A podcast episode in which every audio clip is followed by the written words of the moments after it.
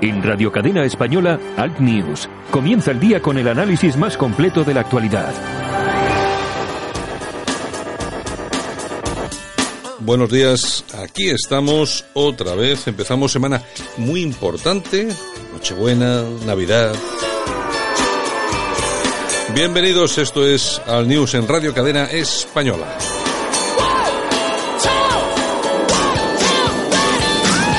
Javier Muñoz en la técnica, este que os habla Santiago Fontela, por supuesto todo nuestro equipo.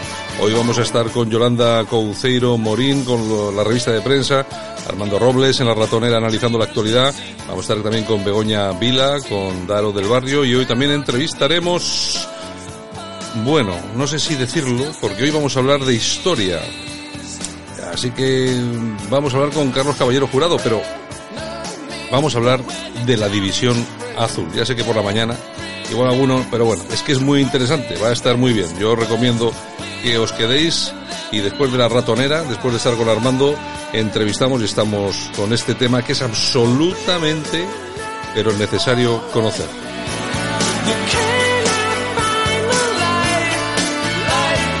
Las temperaturas más bajas, pues bueno, un gradito en León y dos grados en Burgos. Las más altas, como siempre, 24 grados en Las Palmas de Gran Canaria. A esto les toca la lotería todos los días. Con esas temperaturas. Bueno, bueno, bueno.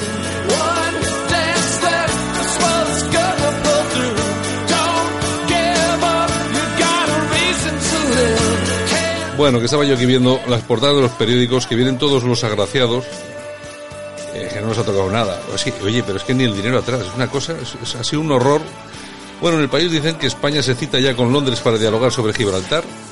26.590, un gordo madrugador riega de millones Tarragona. Me imagino que los separatistas a los que les haya tocado la lotería devolverán el dinero, ¿no?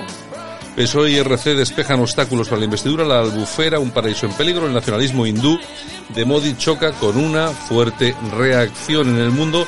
La inestabilidad política provoca que 2019 acabe sin ninguna salida a bolsa. El PSOE espera que la abogacía facilite hoy la investidura.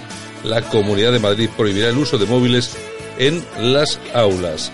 En ABC, el gordo que hizo madrugar a España, Santiago Abascal de Vox, urge que España se haga respetar en Europa. Es una entrevista que realizan en el periódico de Vocento.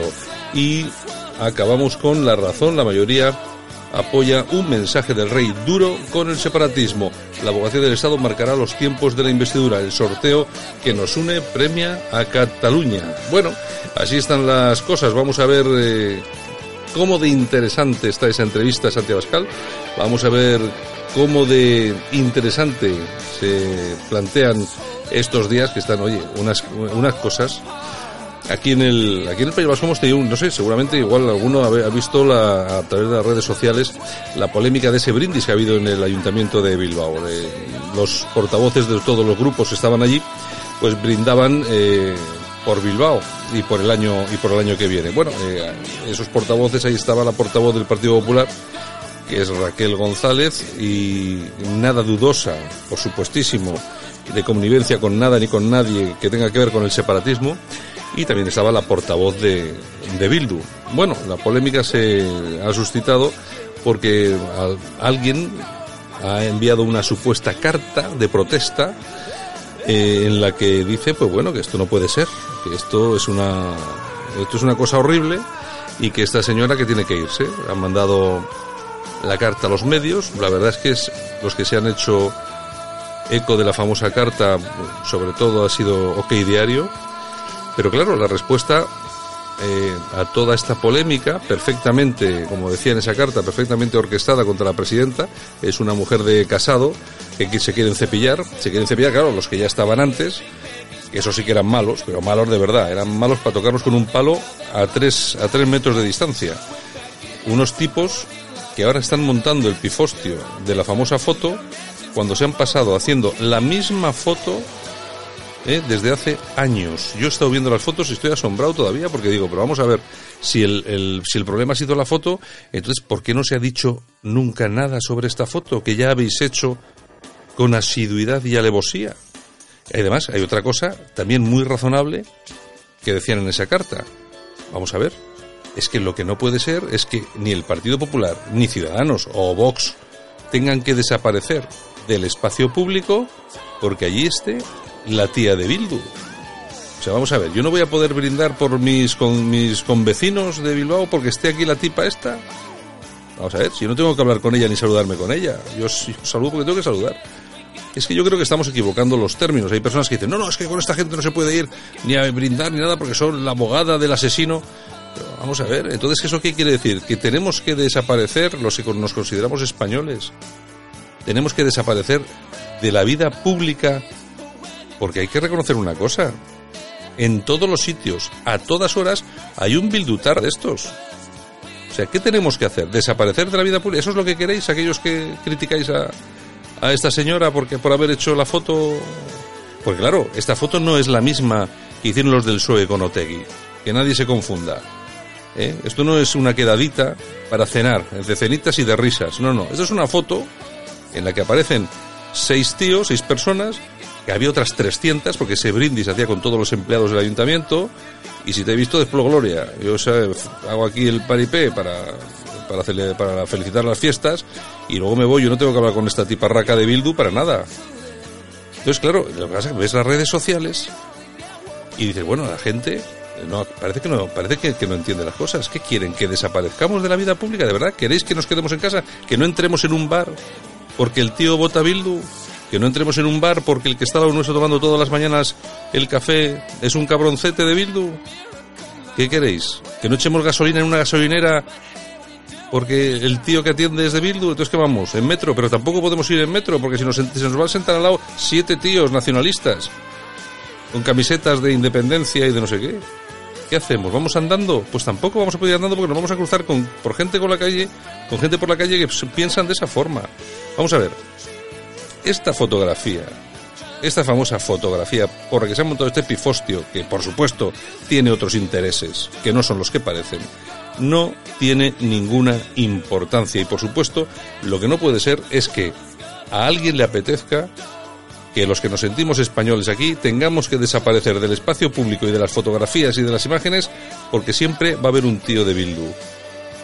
O peor. Pues no, lo que decía la carta, que se vayan ellos. ¿Por qué nos tenemos que ir nosotros? Pero de todas formas, detrás de esto se esconde un intento, un intento de desprestigio y de hacer tambalear la silla de Raquel González, que es la presidenta del Partido Popular de Vizcaya, que será muchas cosas, hija de Guardia Civil, amenazada. Imagínate tú, imagínate tú el cariño que le tiene esta tía a los, a los separatistas. Bueno, pues se plantea la carta en unos términos diciendo, vamos, es que esta, esta tía, vamos, esta no, no era de un comando de ETA porque Dios no quiso. Que vamos a ver, lo que se, se esconden otros intereses, otros intereses auspiciados por OK Diario.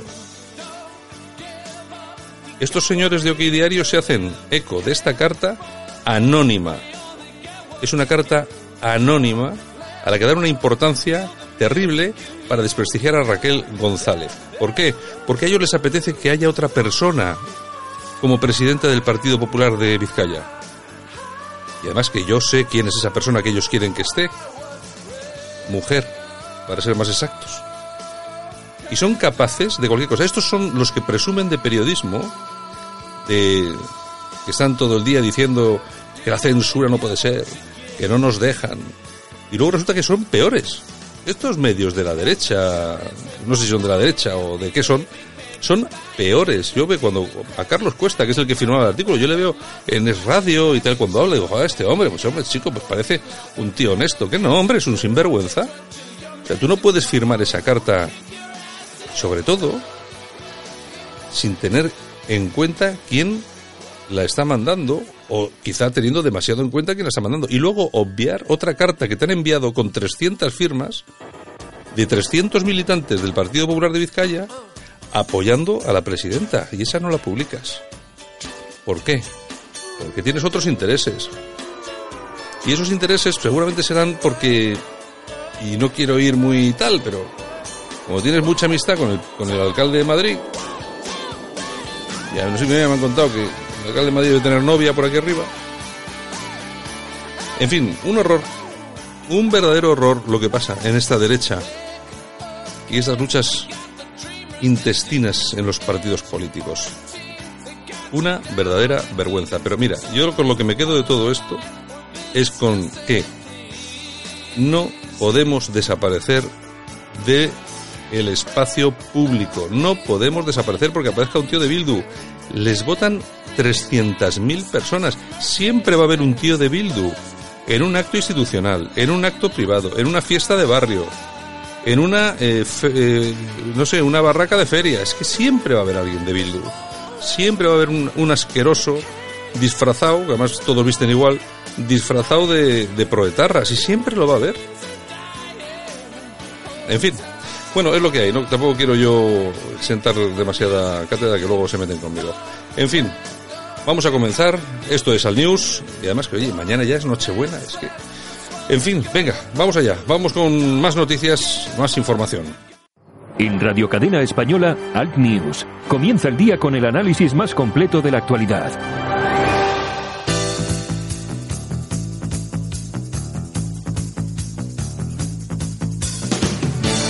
Ahora en Alt News, revista de prensa. Los titulares de los medios alternativos en Internet con Yolanda Couceiro Morín. Buenos días, doña Yolanda Cemorín. Muy buenas, 23 de diciembre. ¿Te ha tocado la lotería?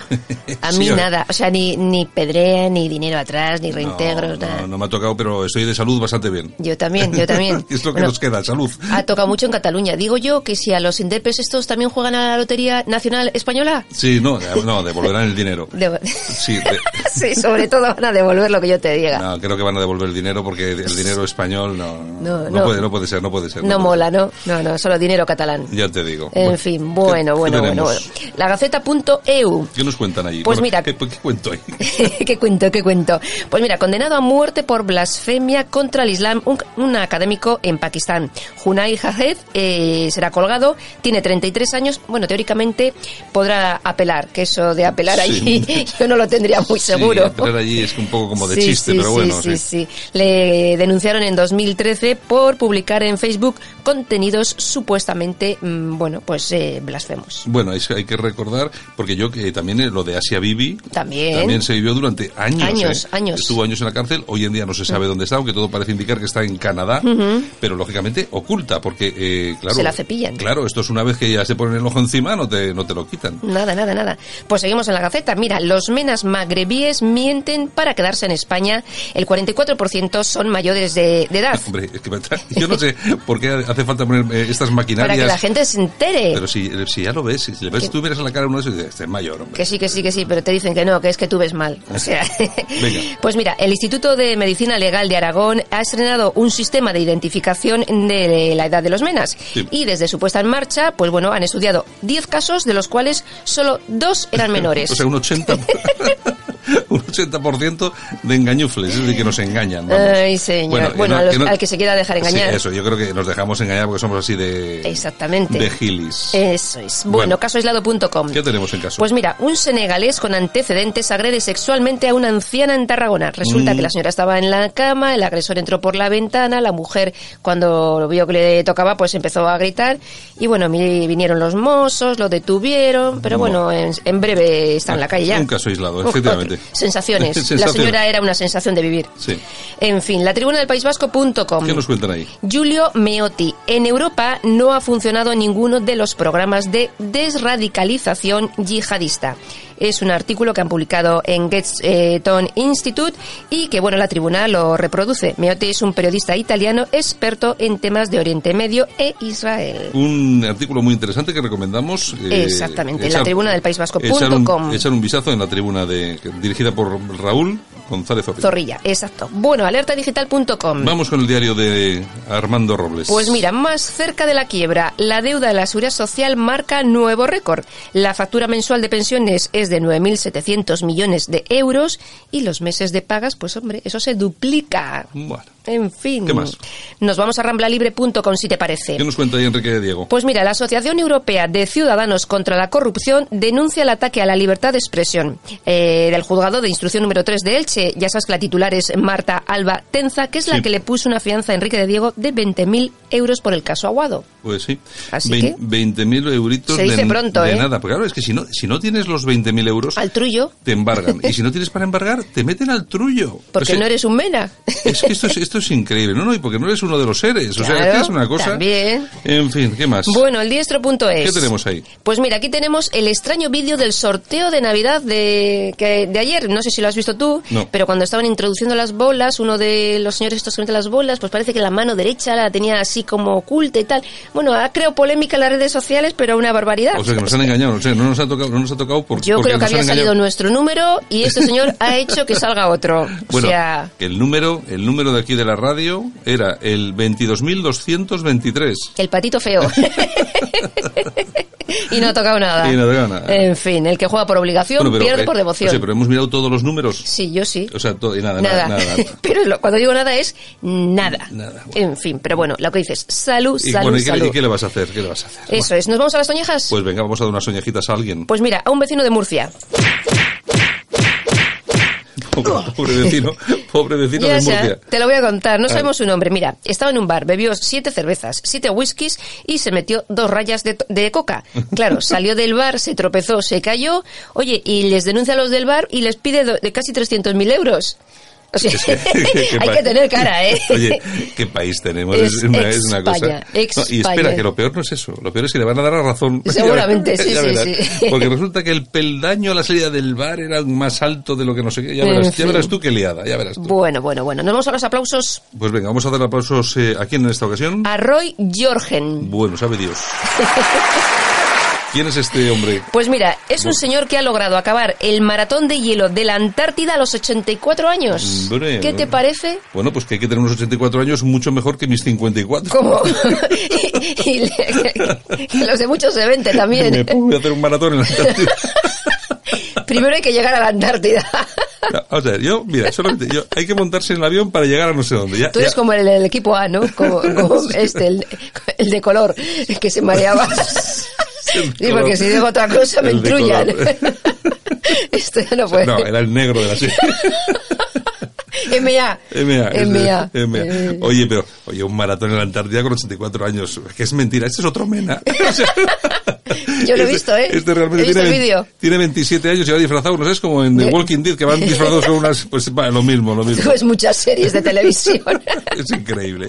en fin, señores, pues bueno, hasta mañana, que mañana es Nochebuena. Bueno, pues sí, venga, eh, Yolanda. Y nada, feliz Nochebuena, feliz Navidad. Un besito.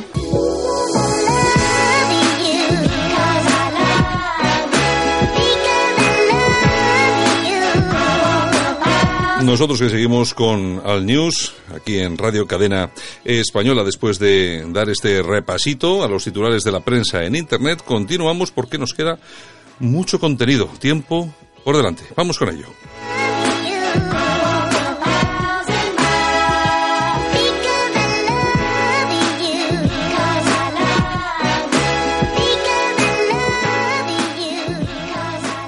Solo para los valientes que quieren un medio de comunicación alejado de lo políticamente correcto y de la realidad cocinada por los grandes medios de comunicación. Alt News. Somos diferentes. Somos alternativos. Con Santiago Fontenla. En Alt News, La Ratonera, un espacio de análisis de la actualidad con Armando Robles y Santiago Fontenla. Críticos, ácidos, alternativos, otra lectura políticamente incorrecta de lo que sucede en España, Europa y el mundo, y no nos cuentan. Y en un momento nos vamos a enterar si ha tocado la lotería en Málaga y si más concretamente le ha tocado a nuestro amigo Armando Robles, porque si no contesta es que se ha ido con la pasta. Armando, buenos días. Buenos días desde Cuba, Santiago. Yo pensaba que no contestaba, que estabas ya por ahí con los, millo- con los millones. Espérate, mi amor.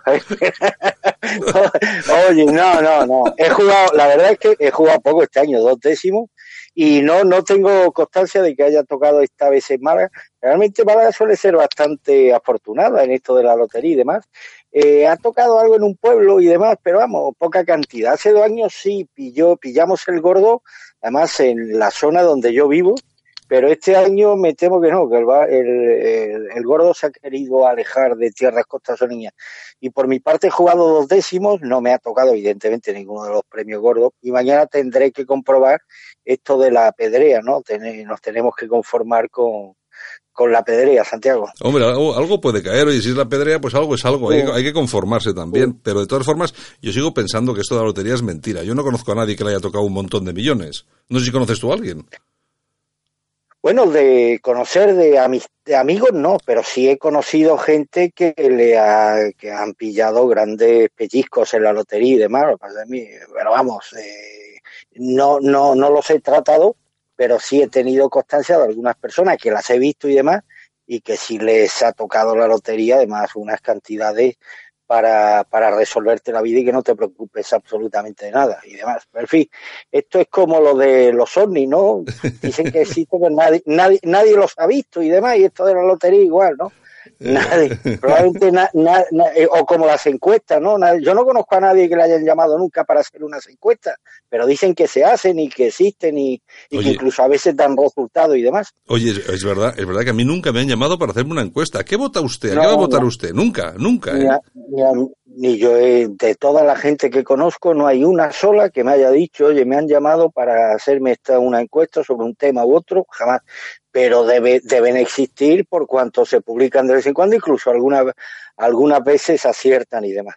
Pero esto del azar es, bueno, pues como todo en la vida, Santiago, depende del grado de fe que uno tenga en poner su vida y su destino en manos de, una cosa tan aleatoria como es, como es la suerte. Está claro. Bueno, y, en España pues tenemos un poco de todo. Por un lado el Pere Aragonés diciendo que sería... Bueno, perdona, perdona, Me, me, preguntaste si conozco a alguien. Sí, hombre, claro que conozco. Ah, dime. A un alcalde que hubo en Benalmádena que le tocó con dos cojones. ¿eh? le tocó la lotería nueve, veces en un año. Bueno, pero... Nueve, veces, nueve veces en un año. claro. debo decirte, además, además el tío con, con, un par, ¿eh? estuvo incurso en un procedimiento por corrupción y con un par dijo al juez, no, no, es que esta fortuna viene que tuve la suerte de que me tocó nueve veces la lotería en el mismo año y demás. Y lo declaró con toda, con, con, con un par, Santiago. ¿Cuánto, cuánto ha habido de eso, eh? Madre mía, sí, es verdad. ¿Cuánto habido? Yo, yo mira, ahora, ahora que lo dice, yo también conozco aquí un personaje que también compraba compraba décimos de lotería para blanquear. Eh, lo que es que tampoco voy a decir nada, pues todavía acabo yo en el trullo en vez del tío. Bueno, eh, yo lo que sí recuerdo, perdón, y ya con esto, la única vez que me ha tocado algo, la única es que ni siquiera una cesta con el jamón y demás, y todos los años, hombre, los comercios donde voy te suelen sacar las papeletas esta por dos, tres euros, que tampoco es cuestión de, de negárselo ¿no? A, la persona que te lo ofrece. Pero recuerdo que hace muchos años me tocó una, una quinila de 12, que era, no, no estábamos todavía en el euro, creo que fueron 500 pesetas y demás. Es lo único que me ha tocado en mi vida, Santiago. suerte, lo que se dice suerte no tenemos, ¿eh? para, para el juego me refiero. No, no, para, para nada, para nada, para nada. en fin. Bueno, bueno, oye, nada, lo que te comentaba, el que el país está como está, ahora el Pere Aragonés este dice que sería muy positivo si la propuesta de la abogacía coincide con su postura, eso es un mensaje clarísimo para que se para, que se manipule y se siga manipulando a los jueces, a los jueces y por otro lado en el en el PSOE fíjate cómo cambian las cosas. Eh, Díaz eh, dice que elogia la generosidad de Sánchez por dialogar con todo el mundo y vería una barbaridad ir a terceras elecciones. Ella que decía que eso de hablar con los nacionalistas nunca, pero nunca. Y por otra parte, el presidente de Canarias, que también es del PSOE, prefiere un pacto con el PP antes que nuevas elecciones. Bueno, ¿la cosa está complicada o efectivamente vamos al día 5 con ese acuerdo con Esquerra y nos metemos en el embrollo a tope? Armando, ¿cómo lo ves? Hombre, yo creo que están condenados a entenderse eh, tanto Partido Socialista como, como Esquerra. Lo que está claro es que no me fío un pelo de estos varones socialistas que dicen una cosa, pero luego sostienen otra totalmente contraria. ¿Cuántos años llevamos escuchando a estos varones, Alfonso Guerra, quejándose del rumbo errático del partido en lo tocante a su relación con los separatistas, pero ninguno es capaz de romper la baraja, Santiago, y de dar un golpe, de dar un golpe en la mesa. Me temo que PSOE y Esquerra están condenados a, entenderse, sobre todo el Partido Socialista, porque en ello le va, le va el futuro político a Pedro Sánchez. Pedro Sánchez metafísicamente imposible que pueda concurrir a unas nuevas elecciones porque bueno, o sí puede concurrir, pero con la vitola de, perdedor, ¿no? Sería el único caso en la historia de las democracias europeas donde el líder de un partido se presenta tres veces en menos de un año y demás. Es un escenario impensable. Por eso yo creo que cederán todo lo que haya que ceder y demás. A mí no me preocupa lo, el acuerdo que se establezca entre ambos partidos, es decir, lo que es la letra gruesa, lo que ellos, eh, lo que ellos eh, presenten a la opinión pública, porque estoy seguro que lo que presenten, de lo que presente a la letra pequeña, va a dictar una, una, una diferencia en la que posiblemente nos vamos a jugar, a jugar buena parte del futuro de España. Por eso yo espero que los partidos de la oposición, Partido Popular, Ciudadanos, Vox, estén pendientes, ellos tienen más recursos que nosotros para conocer eh, el acuerdo real que se establezca entre ambos partidos, extramuro del que ellos den a, a, conocer. Y aquí para mí se plantea un problema, o no un problema, hay una realidad, Santiago es que mm, eh, Esquerra ya no está en el escenario de hace unos años, que con unas transferencias de más, con uno, uno, uno una un, un, incre, un, incremento de las partidas presupuestarias se contentan y demás, está en un escenario completamente distinto.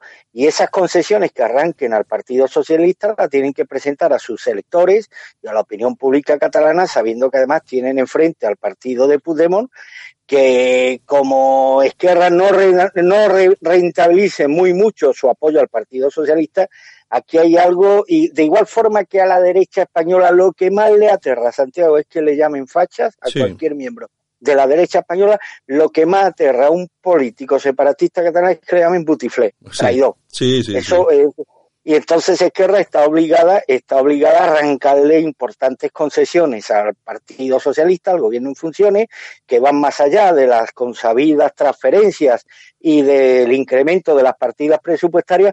Por tanto, no veo posible, querido Santiago, un acuerdo entre Esquerra y el Partido Socialista sin que uno de los, sin que uno de los dos partidos ceda mucho, mucho al otro.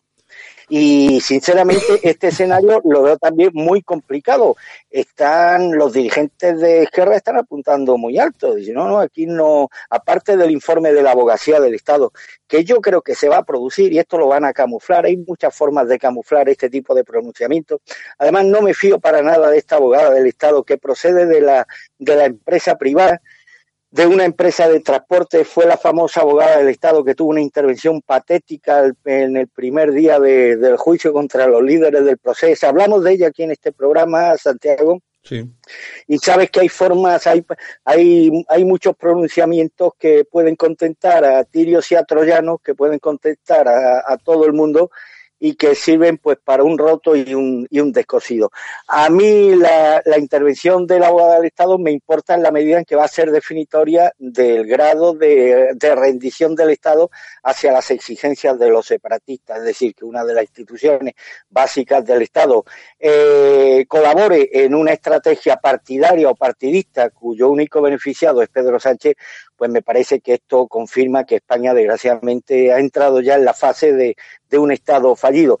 Pero insisto, es que no veo yo posible un acuerdo entre Partido Socialista y Esquerra, sobre todo por lo que ambos tienen que vender luego a su público, sin que uno de los dos renuncie, renuncie a cosas que son fundamentales ahora mismo en su estrategia partidaria. Es decir, Esquerra tendría que renunciar al referéndum de autodeterminación, tendría que renunciar a la celebración de una mesa bilateral entre los dos gobiernos donde se establezcan las bases pues de algún tipo de algún tipo de acuerdo de futuro donde la opinión de los catalanes empiece a contar desde luego Esquerra va a exigir que las relaciones del gobierno central con Cataluña sean distintas, estén en, en, otra fase distinta a la que mantiene el gobierno con el resto de comunidades autónomas. Y sinceramente, yo es que no veo a Esquerra venirse a un acuerdo con el Partido Socialista Santiago a cambio de unas transferencias de más no. o a cambio de un incremento presupuestario. Y, y, por eso insisto, a mí lo que me preocupa de este posible acuerdo, que creo que se tiene que producir por una, porque no, no les queda más remedio, sobre todo al Partido Socialista, a mí lo que me preocupa es la letra, la letra pequeña, las sesiones que haga el gobierno en funciones a, a, Esquerra Republicana de, de Cataluña. En cualquier lado, en cualquier caso, Santiago, yo creo que se están dibujando los trazos de un panorama que bueno que no invita precisamente al optimismo ni a la ilusión y que desgraciadamente pues me temo que que va, va, va a configurar uno de los peores periodos de la historia española contemporánea. Me refiero a lo que se nos viene encima en los próximos meses. Está claro, está claro que la cosa se va a complicar. Bueno, ¿y hasta qué punto recogéis ahí en la alerta digital, en tu periódico, unas declaraciones de, de Fulgencio Col, que es un ex general del Ejército de Tierra, eh, en el que dice que Pedro Sánchez es un problema para la seguridad nacional y en el titular incluso apuntáis es un problema que, y que, que pide que sea detenido y acusado de traición. Hombre, a mí me hubiera gustado que estas declaraciones lo hubiera hecho el general, el, general jefe del Ejército de Tierra estando en activo. Ahora mismo, bueno, pues un general, es diputado, portavoz municipal de Vox en el Ayuntamiento de Palma, hombre, y la repercusión, la significación no es la misma estando en la reserva que estando en activo, ¿no? Pero sí se ha mostrado muy contundente el general Fulgencio Foucault, que recordemos que fue jefe del Ejército de Tierra desde el 2008 al 2012, en parte durante los gobiernos de Zapatero, en un artículo que ha publicado en la edición Balear del Mundo y donde nos hacemos eco, en el que carga contra el líder socialista por las negociaciones que está llevando a cabo para concretar su, su investidura. Incluso Fulgencio Col propone que, que en virtud del artículo, que creo que es el 102 de la Constitución, es decir, la iniciativa de la cuarta parte de los diputados y por mayoría absoluta del Congreso, eh, Pedro Sánchez pueda ser acusado ante la Sala Segunda del Supremo por un presunto delito de traición o incluso cualquier otro delito contra la, la, seguridad del Estado. Y lo que ha dicho, pues yo coincido plenamente con él. El general ha dicho que Pedro Sánchez busca exclusivamente una satisfacción personal sin reparar en que el daño institucional que va a producir esto a España es evidente. Pues además es que ya en el, en el, en el hecho mismo de que se pueda negociar una reforma del Estado de contenido y alcance desconocidos con una eh, minoritaria representación como es Esquerra, que son solamente eh, 13 diputados, para quebrar el orden constitucional, pues es algo que a mí particularmente me pone los pelos de escarpio y sobre todo hay una cosa que pone muy en cuestión el funcionamiento de la institucionalidad democrática en este país y es que el futuro de España, el futuro económico, el futuro social, el futuro el futuro del bienestar y de la prosperidad de millones de españoles está en manos de un partidito que sí que puede ser muy importante en el contexto catalán, pero que fuera de Cataluña no, no es nada, que tiene 13, 13 diputados, es decir, cuatro veces menos de los diputados que tiene Vox, ¿no? Y que 52 diputados no sirvan, no sirvan absolutamente para nada de cara a la conformación de un gobierno que sirva y responda a los intereses de los ciudadanos de una manera eficaz y que en cambio sí sirva un partido con 13 diputados y además en cuyo ADN está la ruptura de ese, de ese Estado de ese Estado en cuyo nombre está negociando el gobierno de la nación. Es decir, que todo esto es un sinsentido que prueba que bueno que la democracia española está dando sus últimos coletazos y que el cabreo se está instalando de forma creciente en la opinión pública y que ese cabreo, pues yo mucho me temo que lo va, que ya lo está rentabilizando Vox y lo va a seguir rentabilizando en los próximos años, Santiago, porque esto lejos de, de solucionarse, me temo que estamos en el preludio de una larga etapa de inestabilidad de consecuencias imprevisibles para la, para la estabilidad de la nación española. Está absolutamente claro y sobre todo lo que comentabas tú también hace un, un momento, que es que no sabemos realmente qué está negociando este tipo, nos imaginamos qué es, pero no lo sabemos porque aquí lo preocupante es exactamente lo que no sabemos, de lo que no nos enteramos, lo que no se transmite, que va a ser lo peor de lo peor. Eh, vamos a ver, estamos viendo, estamos viendo a Esquerra permanentemente hablando de que tienen que volver a hacer el referéndum, de que ellos tienen que conseguir la independencia, pues lógicamente eso lo que le van a poner sobre la mesa al señor Pedro Sánchez y es por lo que va a tener que tragar. Y lo que dices tú, no puede ir a unas terceras elecciones porque incluso la gente del Partido Socialista se ha dado cuenta que este tío está en otro, en otro planeta. ¿eh? Ah, es que es metafísicamente imposible que se pueda producir un acuerdo entre Partido Socialista y Esquerra sin que una de las dos partes renuncie a su programa de máximo. Y, claro, yo, en el caso de Esquerra, es que esto no lo veo viable. Yo no me imagino a Esquerra concurriendo a una elección autonómica en Cataluña y teniendo como tiene enfrente al partido de Puigdemont justificando su apoyo a la investidura de Pedro Sánchez a cambio de alguna transferencia o de un incremento de alguna partida presupuestaria, sinceramente es que es que no lo veo. Por eso me temo que las sesiones del gobierno, de qué está dispuesta a hacer el Pedro Sánchez a Esquerra Republicana de Cataluña, como bien ha apuntado el general, el general Col, va a comprometer muy seriamente no solamente la estabilidad social y política, sino el propio futuro de la nación española, Santiago. Bueno, si te parece, cambiamos de escenario, nos vamos a Turquía, porque allí Erdogan ha asegurado que más de 80.000 desplazados sirios han, iniciado la marcha desde Idlib, que es el último reducto de, de las milicias de Estado Islámico, hacia Turquía, como consecuencia de la ofensiva del ejército sirio de Al-Assad, y ha advertido a Europa otra vez de que nos enfrentamos a una crisis migratoria como la del 2015. Hay que recordar, para que, nos, para que no recuerde, lo que pasó en el 2015, la llegada masiva de inmigración descontrolada de todo tipo, de aquellos lodos, pues todo lo que salió, las famosas violaciones de colonia, etcétera, etcétera, etcétera. Bueno, parece ser que nos tiene bien agarrados este Erdogan, eh, Armando. Erdogan tiene la sartén por el mango, es decir, de la misma forma que hablamos de España como un Estado débil, la institucionalidad democrática de España se haya en estado catatónico hasta el punto de que el futuro del gobierno de la nación depende de un partido que no cree en esa misma nación, pues en el contexto europeo estamos prácticamente en un escenario muy similar. Una Europa débil, una Europa debilitada, una Europa profundamente dividida, con visiones antagónicas respecto al futuro. Ya me dirás tú, Santiago, qué punto de coincidencia puede existir entre el futuro de Europa, el futuro de Italia que tiene Salvini con el futuro de Francia que tiene Macron. Absolutamente no hay ninguna, ninguna coincidencia.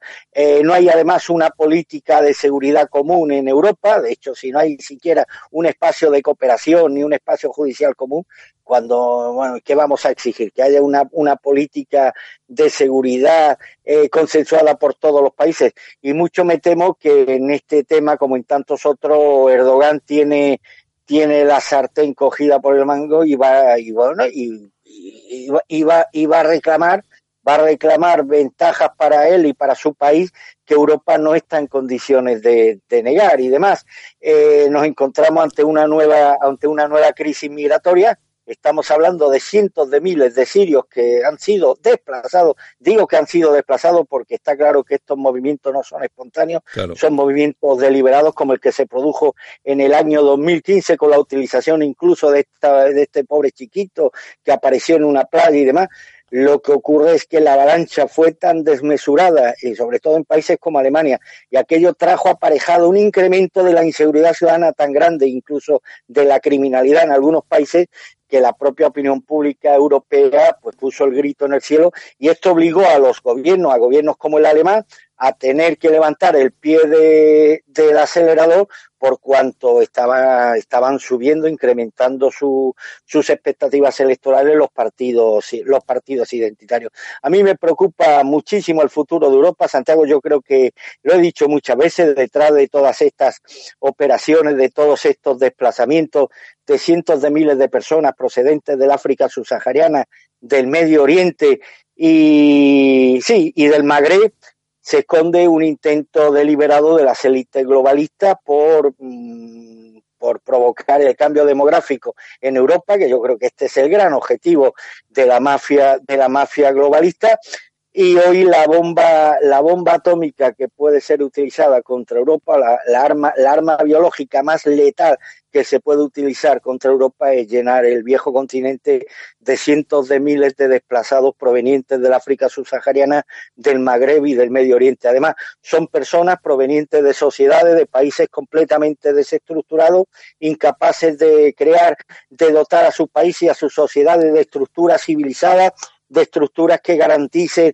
el bienestar y el progreso económico, son pueblos absolutamente fallidos y donde vaya esa gente, en Europa, vaya Europa, vaya Estados Unidos, vaya donde vaya, llevarán consigo el gen de la inestabilidad, de la pobreza, del caos, de la violencia y demás. Es lo que a mí me, me, me preocupa de, de, esta situación.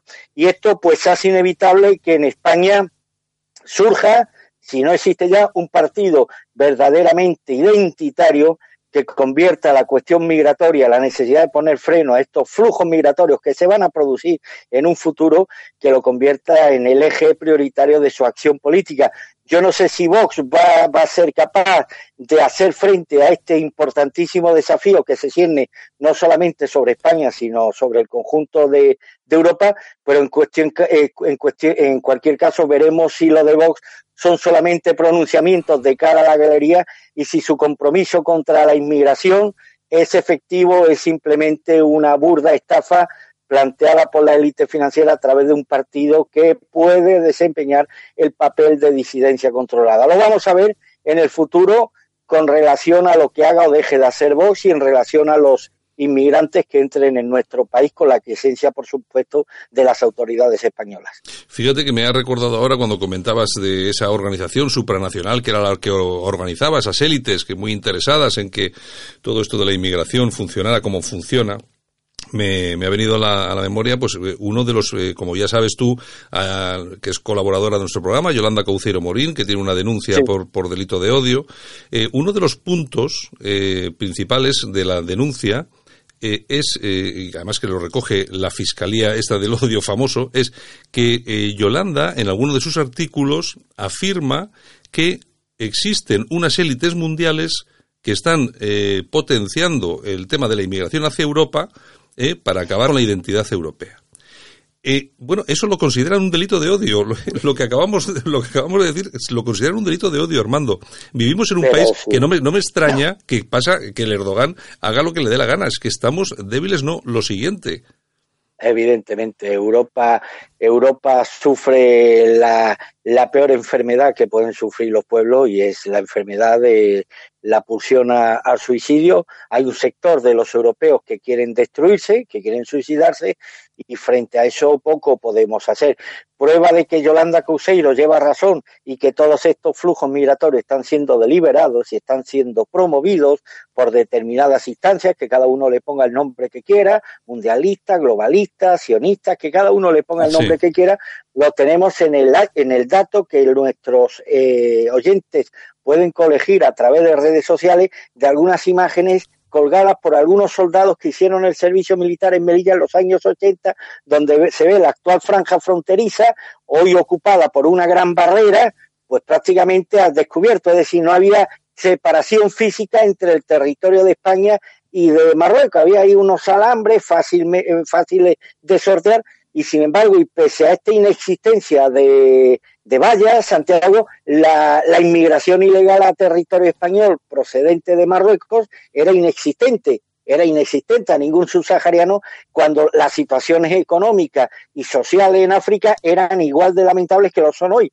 pero no existían estos flujos masivos migratorios que intentan tomar la valla fronteriza de Melilla y Ceuta y llegar a territorio nacional. ¿Por qué en los años 80, existiendo los mismos problemas, de toda índole que ha tenido siempre África, problemas estructurales, no existían estos desplazamientos masivos y hoy en cambio sí, pues porque a alguien le ha interesado, a alguien le ha interesado activar este movimiento de masivo de, de inmigrantes que tengan que tienen o que quieren tener como destino el territorio europeo. ¿Y con qué objetivo? Pues además sabemos que son personas que lamentablemente proceden de sociedades desestructuradas con un cociente intelectual muy por debajo de la media europea, muy escasamente capacitada para, para, para atender a la demanda de países como Alemania, que requieren de técnicos más que de mano, mano de obra, y esto lo único que va a provocar, aparte de una competencia desleal con nuestros trabajadores autóctonos, va, va, va, va a suponer un menoscabo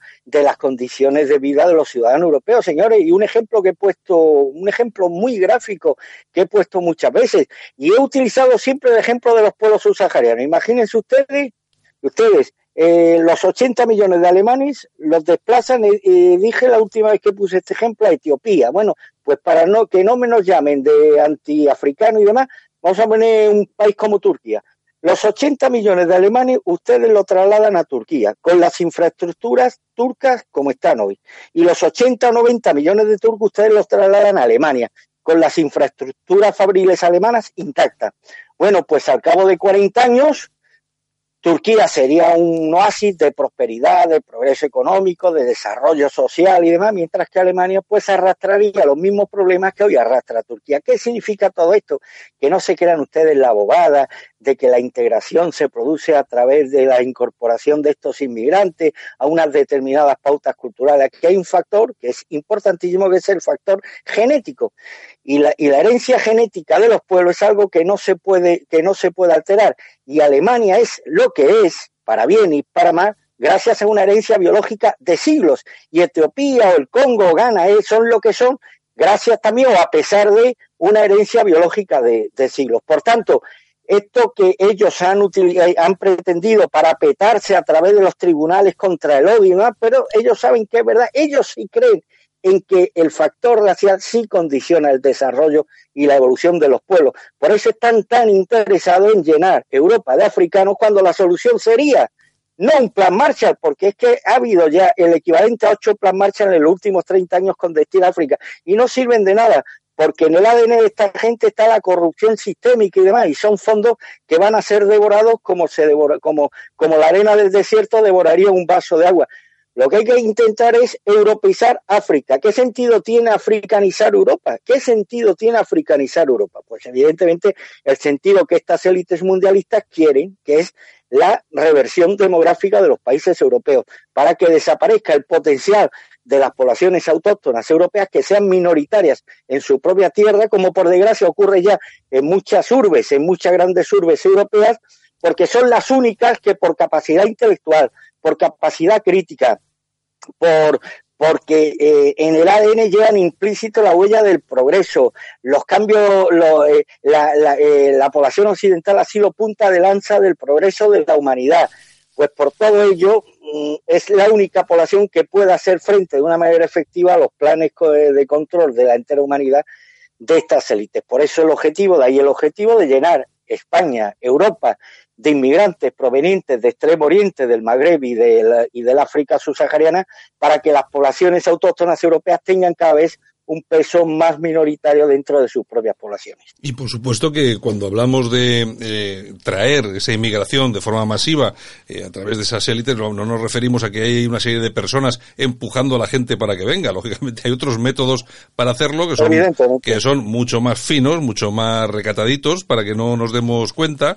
Eh, incluso la utilización, que lógicamente yo creo que ha sido un punto de inflexión, la utilización de la tecnología para, para hacerlo. Pero bueno, en fin, bueno, Armando, pues si te parece, nos vamos y regresamos, regresamos mañana, ¿de acuerdo?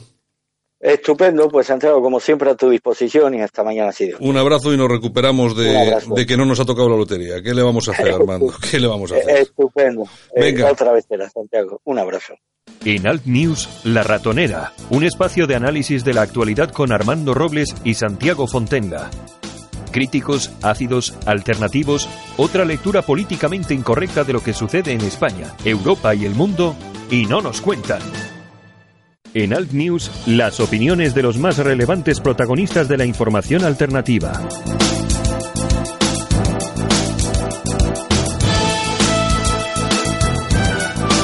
Y traemos historia hasta Alt News aquí en Radio Cadena Española y hoy vamos a hablar de la División Azul. Vamos a hablar Seguramente con la persona en España que más sabe y conoce sobre el tema y de su último libro, La División Azul, Historia completa de los voluntarios españoles de Hitler, de 1941 a la actualidad. Estoy hablando de Carlos Caballero Jurado. Don Carlos, buenos días.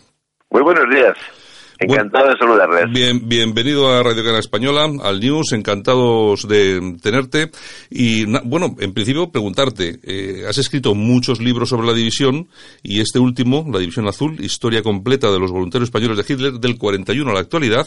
Eh, ¿Se añade algo o simplemente es eh, algo nuevo o simplemente se añade a todo lo ya existente? Bueno, yo confío en haber añadido algo nuevo por lo menos haber, uh, por lo menos haber añadido una síntesis nueva. Mira, con la edición azul, aunque parezca mentira, después de tantos años, resulta que nos encontramos con un notable vacío historiográfico. Eh, el régimen de Franco prefirió pasar eh, páginas sobre ella y que te voy a hablar eh, después de la, con la transición. Te lo digo porque no existe una historia oficial de esta unidad que en buena lógica debería haber hecho alguna autoridad eh, competente, me refiero al Instituto de Historia y Cultura Militar. Eh, no es ninguna extrañeza en Italia, que es un país que también eh, participó con tropas en la campaña rusa, aunque en este caso eran soldados de recluta obligatoria. el ejército italiano actual, no me refiero al ejército de Mussolini, sino el ejército italiano actual, ha realizado una obra histórica mm, definitiva sobre este tema pero en España siempre se ha querido tapar este tema. Así es que, por desgracia, aún queda mucho que decir, ¿eh? Ojalá. Y yo espero haber aportado una, una nueva síntesis.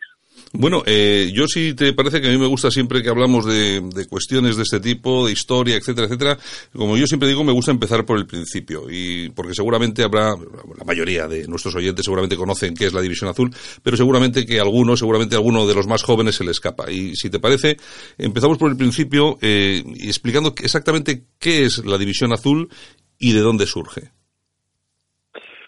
Bueno, pues mira, en la historia de, nuestro país tiene un episodio trágico que es la guerra civil, que para una gran parte de los españoles eh, se interpreta como una especie de agresión eh, comunista contra España, un intento de imponer el comunismo en España. No te trato ahora de polemizar si esto es cierto o es falso, me refiero a que hay una gran eh, cantidad de gente que interpreta así eh, esta, en la guerra civil. Y por ello, cuando Alemania ataca a la Unión Soviética, consideran que es un momento para mm, acabar con el comunismo. Eh, ellos piensan que en España ya se ha logrado esta victoria sobre el comunismo, pero que mientras sigue existiendo el comunismo, va, va a existir el, problema de este, de este sistema político, ¿no?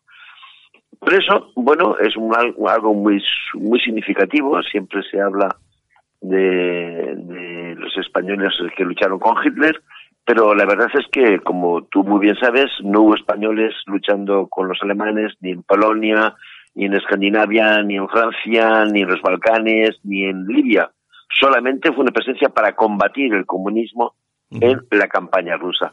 El objetivo de, nuestros voluntarios fue combatir el comunismo, el motor de, la unidad de toda su historia es combatir el comunismo, y es lo que explica que durante dos años pues estuvieron compartiendo eh, las mismas trincheras junto al ejército alemán y haciéndolo, pues yo creo que de una manera notablemente valiosa, con mucha valentía, con mucho sacrificio, con mucho ritmo, todo se ha dicho. Mm. Hay una, hay una polémica, o no sé si es polémica, sobre la división azul eh, que cuenta, se dice, y seguramente ese dato lo tienes, lo tienes tú, eh, que la división azul no juró lealtad al Führer en ningún momento. Bueno, eh, esto hay que explicarlo. en este momento el Führer era comandante en jefe de las fuerzas alemanas, de la Wehrmacht, ¿no? Entonces, si vas a luchar junto a este ejército, eh, y España no está oficialmente en guerra, porque en este caso no habría habido necesidad, pero sino que vas a hacer eh, esa lucha integrado en la Wehrmacht alemana, evidentemente tienes la obligación de jurar fidelidad a Hitler, repito, en tanto que comandante en jefe de las Fuerzas Armadas, y atentos, porque hay una cláusula muy específica en esa fórmula del juramento que dice que es para la guerra contra el comunismo nunca se habría podido emplear a los españoles, porque te digo yo, para, para luchar en Normandía, ¿no? Nos, nos podemos así entender, ¿no? Ni en ningún otro frente que no fuera el frente, eh, el frente del este. Es decir, es decir que lo que estamos hablando, lo que, de lo que tantas veces hemos comentado muchos, y cuando hablamos de la División Azul, hablamos de una serie de voluntarios españoles, también de la voluntad del gobierno de Franco por realizarlo, pero es la voluntad de unos voluntarios, valga la redundancia, de ir a Rusia a luchar contra el comunismo única y exclusivamente. Sí, efectivamente. Mira, esto es un problema que mm, hay que contextualizarlo en esta época. En esta época, eh, me, refiero a la Europa de los años 30, 40, había una tremenda motivación política, ¿no? Y mira, pues, la verdad es esa, que también en la guerra de España hubo voluntarios, en este caso, en las ligas internacionales, que pusieron su ideología eh, por delante y se vinieron a una guerra que podríamos decir no era la suya, pues por sus ideas, ¿no? Eh, este caso es exactamente eh, el reverso de esta, de esta intervención de las políticas internacionales en España.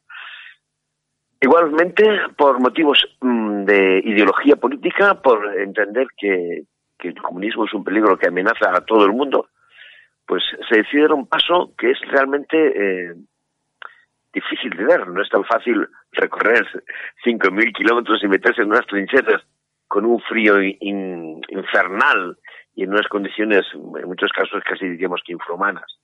Pero eh, estamos hablando de una época en la cual la gente bueno, se partía el pecho por sus ideas, muy mm. distinta a la época actual, todo se ha dicho. Era de, otra, era de otra manera, sin lugar a dudas. Bueno, en la división azul, que era una división de voluntarios, lógicamente, eh, se conforma por personas que llegan, me imagino, a su oficina, se apuntan y, porque quieren ir al, frente, al frente a Rusia, al frente ruso, y claro, la cuestión es la siguiente, tiene que haber muchísimos voluntarios, no solamente para que poner en marcha la primera, sino lógicamente los recambios de personas que se iban produciendo.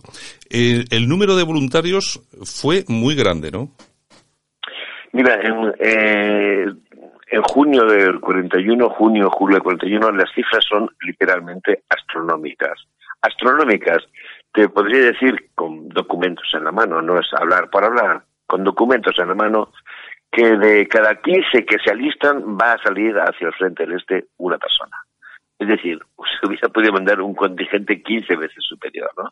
Pero repito, con documentos en la mano, no es eh, hablar por hablar. Evidentemente, después el, número de voluntarios va a ir disminuyendo.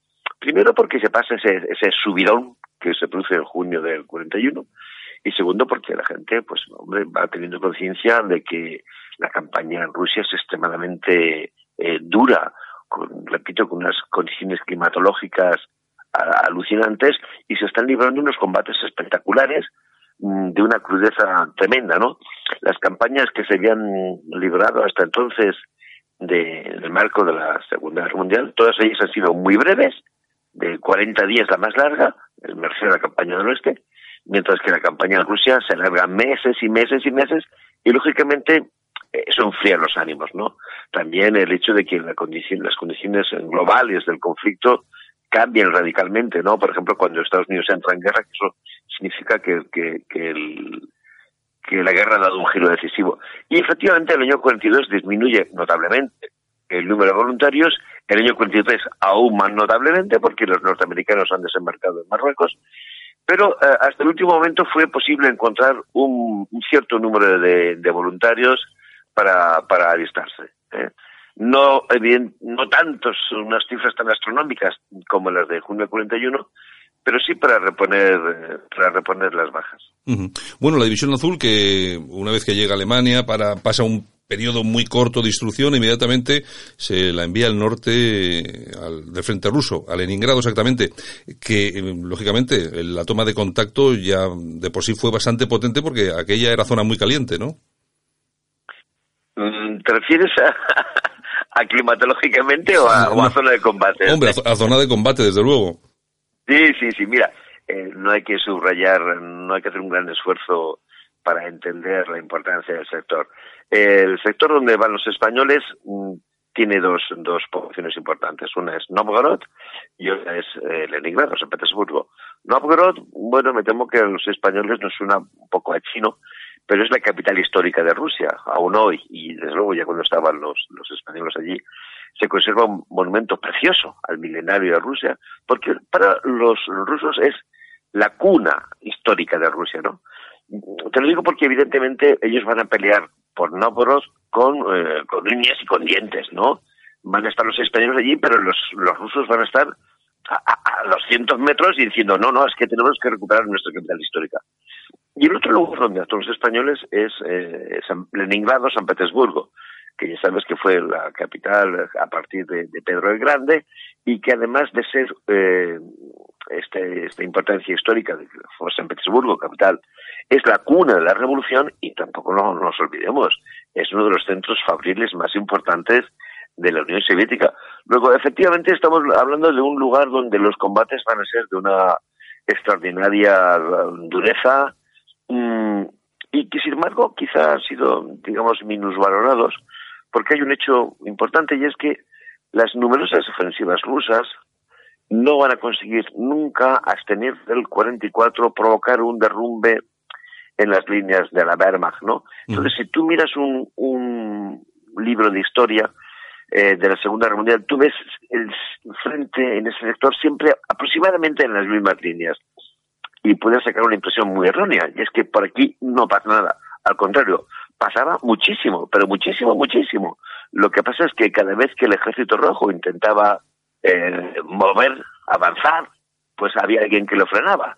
Y en muchos de los casos quien lo frenó fue la División Azul Española. La división que se vio envuelta en numerosas batallas, en combates muy importantes, Posad, en el lago Ilmen, etcétera, etcétera. ¿Cuál, fue, desde tu punto de vista, la batalla más importante en la que se involucró la división? Hombre, pues eh, no hay duda, es la batalla de Krasnivor. La batalla de Krasnivor es la más importante. Mmm, te voy a dar algunos parámetros. Por ejemplo, eh, es el día que más bajas tienen los españoles en Rusia. Vamos, un tercio de las bajas de la división azul se producen ese día, con lo cual te puedes imaginar la virulencia del combate. Otro dato que te puede servir de, para entender el combate es que ese día la artillería soviética sobre el sector español hizo 40.000 disparos de artillería de campaña. Si lo comparamos, por ejemplo, con lo ocurrido en la guerra civil nuestra, te encuentras con que en el asalto al vértice de la Sierra de Cabal, que es un sector aproximadamente un, es un poquito más grande, se considera que se alcanzó una, barbaridad de potencia de fuego y se hicieron 10.000 disparos de artillería de campaña. Estoy, hablando, de, por tanto, de cuatro veces más fuego en mucho menos espacio. Con lo cual eh, tenemos un hecho perfectamente empíricamente demostrable y es que nunca un soldado español ha estado en una, una batalla donde haya habido tal potencia de fuego artillero. Y después está el hecho de que la defensa española en Krasnivor anuló, anuló eh, una ambiciosísima ofensiva rusa, conocida como Operación Estrella Polar, que habría supuesto repetir a la altura de eh, Leningrado lo que los eh, soviéticos habían logrado en Stalingrado, es decir, cercar a un, a un ejército alemán.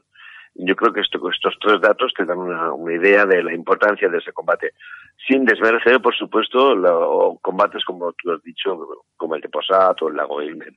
Pero por importancia, desde luego, el de Krasnivor es el más notable. Eh, la división mm, seguramente no, no hubiera podido ser lo que de, hecho es hoy sin, sin sus generales, sobre todo Agustín Muñoz Grandes, luego más tarde Emilio Esteban Infantes. Eh, Agustín Muñoz Grandes, que incluso era, mm, no sé, muy querido por el propio Führer, ¿no? Eh, bueno, yo no sé si querido es la expresión, disculpa, eh, desde luego la expresión es muy respetado, ¿no?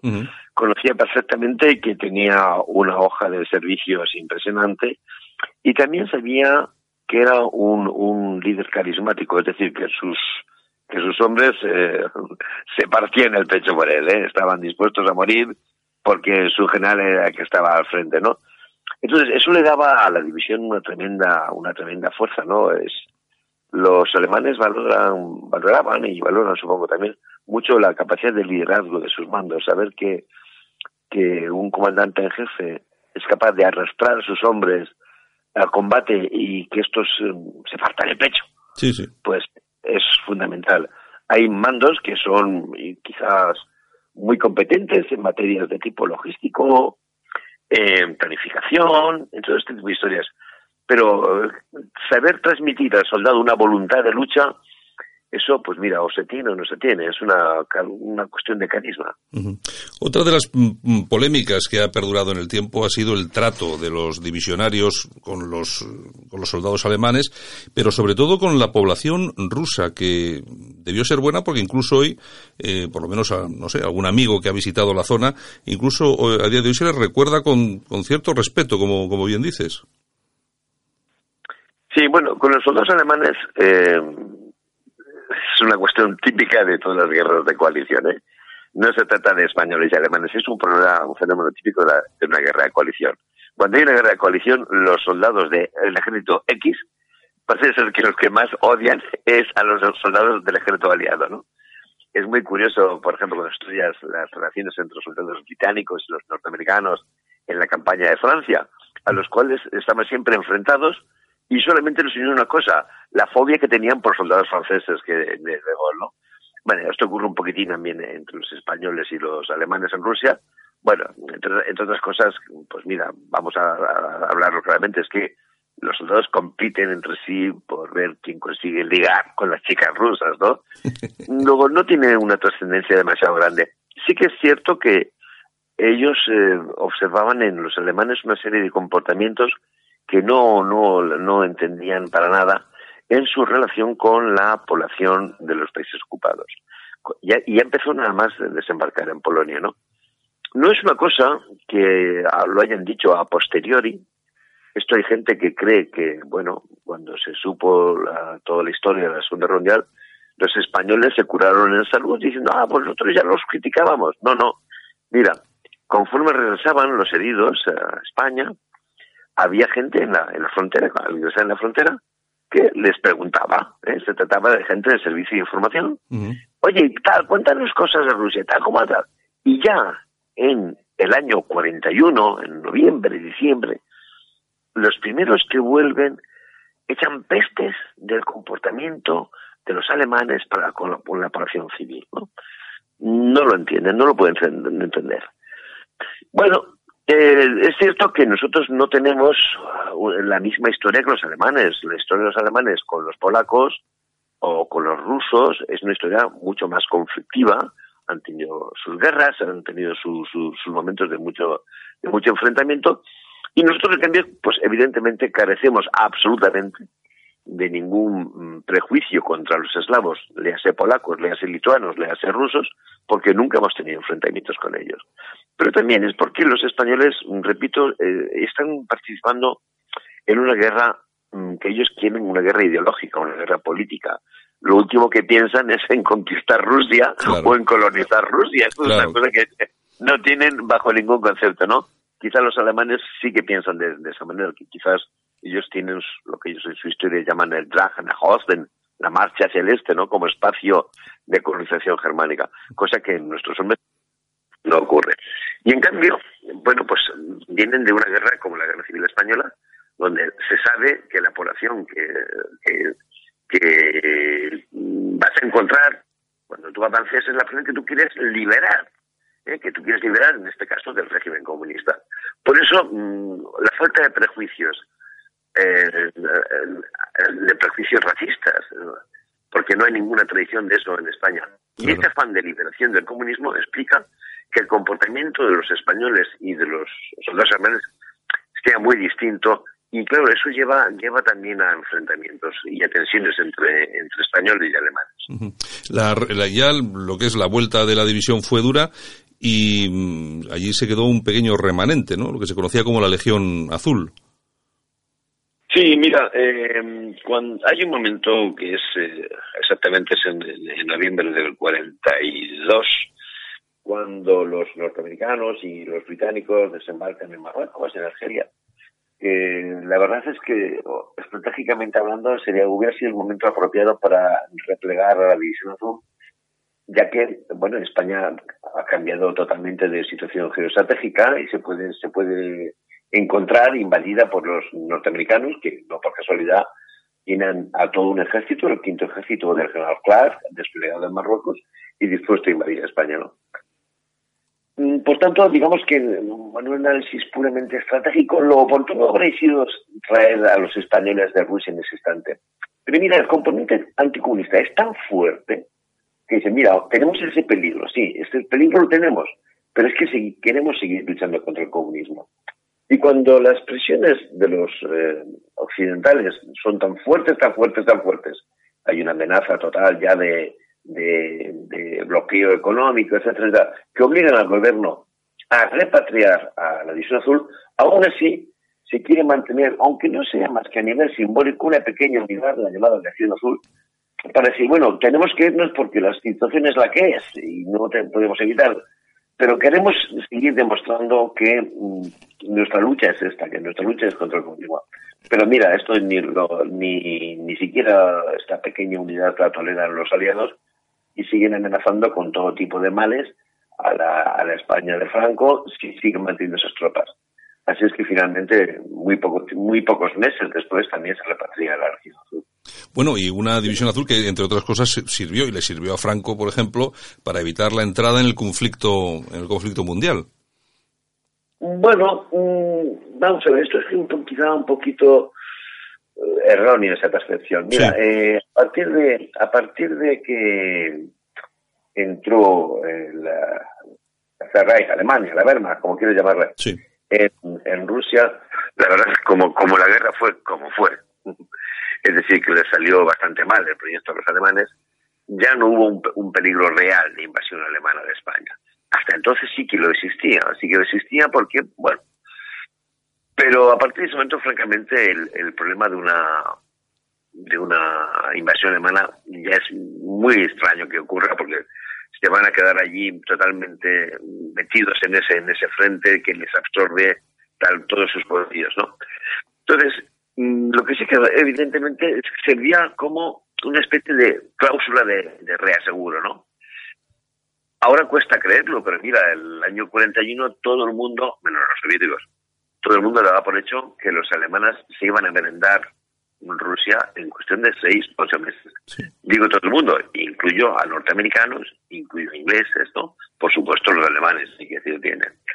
Entonces, lo más mm, creíble en ese instante es que, bueno, al cabo de seis meses, Europa va a ser alemana desde, desde los Urales hasta los Pirineos. En este sentido, mira, decir, pues mira, tolero la, formación de esta unidad de voluntarios y esto me sirve a mí como una especie de seguro, ¿no? Sí. Cuando eh, que hay que, que estamos aquí para dar órdenes. Tú puedes decir, eh, eh, tienes que tratarme con respeto, que yo he contribuido a esa victoria contra el comunismo, ¿no? Es una especie de, de reaseguro, no más que decir, así evito entrar en la guerra. Mm, de cara a esa hipotética eh, y por algunos momentos bastante creíble eh, situación de hegemonía total de Alemania. Bueno, pues eh, don Carlos Caballero Jurado, seguramente, bueno, sin seguramente, que la persona que más sabe sobre la División Azul y hemos aprovechado la circunstancia para traerte a nuestros micrófonos para charlar de un tema tan interesante como este y por supuesto también para lanzar a nuestros eh, oyentes pues el, lógicamente el aviso de tu nuevo libro, La División Azul, historia completa de los voluntarios españoles de Hitler, de 1941 a la actualidad. Eh, un libro muy recomendable y que, por supuesto, cualquiera que, perdona, dime, dime, Carlos. No, no, simplemente decirte que dices mi nuevo libro y la verdad es que el libro lleva unos meses ya, pero eh, eso sí, ya va por la segunda edición, ¿eh? No es, muy, no es muy normal hoy en día vender libros, ¿eh? No es muy normal porque estamos hablando de un libro de, de 800 páginas, ¿no? Y un ensayo de 800 páginas y que vaya por una segunda edición a los muy pocos meses de haber visto la luz, pues yo francamente lo, lo, lo comento con alegría porque entiendo que el público lo, lo, está apreciando. Está claro, está claro que sí. Bueno, pues muy bien, don Carlos Caballero Jurado, un fuerte abrazo y gracias por estar con nosotros aquí esta mañana, ¿de acuerdo? Fortísimo abrazo y muchísimas gracias por, por llamarme. Muy bien. Venga, hasta luego, un abrazo. Un abrazo. En Radio Cadena Española, lo mejor y lo peor del día, con Daro del Barrio. Nos vamos hasta Cantabria, hasta Santander. Ahí está nuestro amigo y compi, compañero, Daro del Barrio. Daro, buenos días. Muy buenos días, aquí estamos hoy lunes al pie del cañón, nos toca trabajar porque no nos ha tocado la lotería, no nos ha tocado ni el gordo, ni el primero, ni el segundo, ni el tercero, ni el cuarto, ni el quinto, no nos ha tocado nada más que la devolución. Bueno, pero oye, pero ni un duro, yo es que no sé, luego claro, ves a la gente esta que se alegra tanto y pero bueno, es que serán, serán con pinches, porque todo esto es mentira, no toca a nadie, ¿eh? Sí, bueno, oye, a alguien le tocará, pues mira este paisano que le han tocado, vamos a leer la, noticia con, con más detalle porque mm. a mí eh, que te toque una vez la lotería, vaya, pero que te toque varias, es que es, vamos, increíble. Es que mm. ha habido quien ha ganado 18 millones de euros en un pueblo que se llama Mollerusa, que ha comprado 360 décimos del tercer premio. O sea, se gastó 7.200 euros en lotería sabiendo que le iba a tocar algo. Esto yo no sé, o una de dos. o era evidente, o viene del futuro, o hay algo. Porque... algo raro. Algo es, algo eso es, porque mira, el, estanco de Mollerusa en, en Lérida ha repartido esos 18 millones de euros del tercer premio a una única persona y que adquirió, son, son 36 series del número que, que iba a tocar. Lo hizo hace varias semanas. Y es que, bueno, mm, la historia es que ha sorprendido a todo el mundo, ¿no? El, no saben quién es la persona que, que, ha, que, ha comprado todas esas series. Lo que sí, el gasto ha sido 7.200 euros en esos, en, esos, en esos 360 décimos. O sea que eh, tampoco ha aparecido por el estanco. La historia es cómo sabía que iba a ganar y luego aparte el canicazo que le va a meter a Hacienda. Pero bueno, eso es lo de menos porque una que te cobra, una que te ha tocado que te cobren lo que quieran. Pero no, sí, oye, raro. De todas formas, yo imagino que son tantas series que igual es algún tema de empresa o alguna cosa así, ¿no? No sé, podría ser, pero vamos, series, series como tal y del mismo número a, hace unas semanitas, hace muy poquito tiempo, es un poco que te da que pensar. Sí, ¿cuántos millones, ¿cuántos millones le han tocado entonces? 18. 18, 18 millones de euros. Han sido Cataluña y Madrid eh, donde más se han repartido los premios y en el norte poquito. Solo 70, aquí en Cantabria solo ha dejado 74.000 euros. Bueno, que oye, eh, a repartir pues un pellizquito de esos 74.000 euros seguro que, que, han venido muy bien a quien le haya tocado. Hombre. La historia es que, bueno, bueno, se nos ha ido la comunicación. Hace ilusión. Ahora, ahora, digo, se, había, se había, que les ha tocado. Fíjate que no me ha tocado. Se había cortado, Daro. Se, se había cortado. Es, sí, sí, dime, dime. El directo lo que tiene. Que a mí me hace mucha ilusión cuando alguien le. Cuando veo en la televisión los, los agraciados, gente, sobre todo gente obrera, que, que le toca, pues aunque sea un pellizco que le toquen un tercer premio, un cuarto premio, pues siempre te, te da como buen rollo, ¿no? Ver, ver la, la, alegría de esas personas, aunque a mí no me toca nada más que las de evolución y alguna pedrea. Lo que sí te puedo decir, mira, que, que en, ayer fui a recoger una cesta de Navidad que me tocó en, ¿No ves en el Barmora, otro de nuestros oyentes, que, que bueno, es un, un, bar donde suelo parar bastante a tomar el café, a comer mi pinchito de tortilla y tal. Y va, pues bueno, una cesta de Navidad, pues bien, bien me ha venido, ¿no? Pues que me hace ilusión, pues porque son pequeñas cosas y, y yo esos pequeños detalles los valoro bastante. Vamos a pasar a la parte ya no alegre, la parte triste. A la parte, de, ne la parte negra.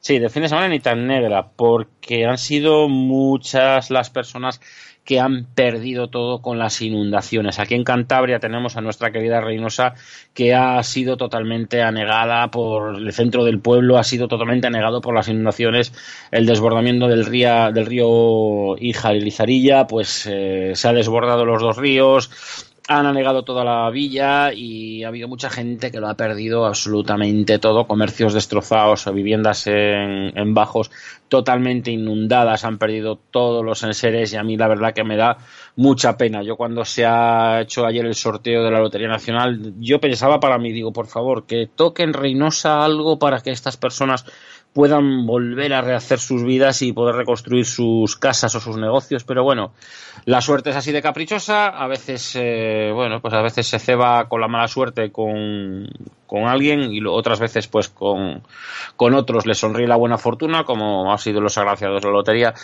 pero bueno, a mí me hubiera gustado que hubiera sido más, más equitativa la suerte, ¿no? El, destino no hubiera sido tan caprichoso y hubiera podido dar un halo de esperanza a, todas estas personas que, que, en varios puntos de España han perdido todo por, por, estas inundaciones tan terribles que hemos sufrido. Pues sí, oye, porque parece que tenemos ya hasta huracanes, esto es increíble.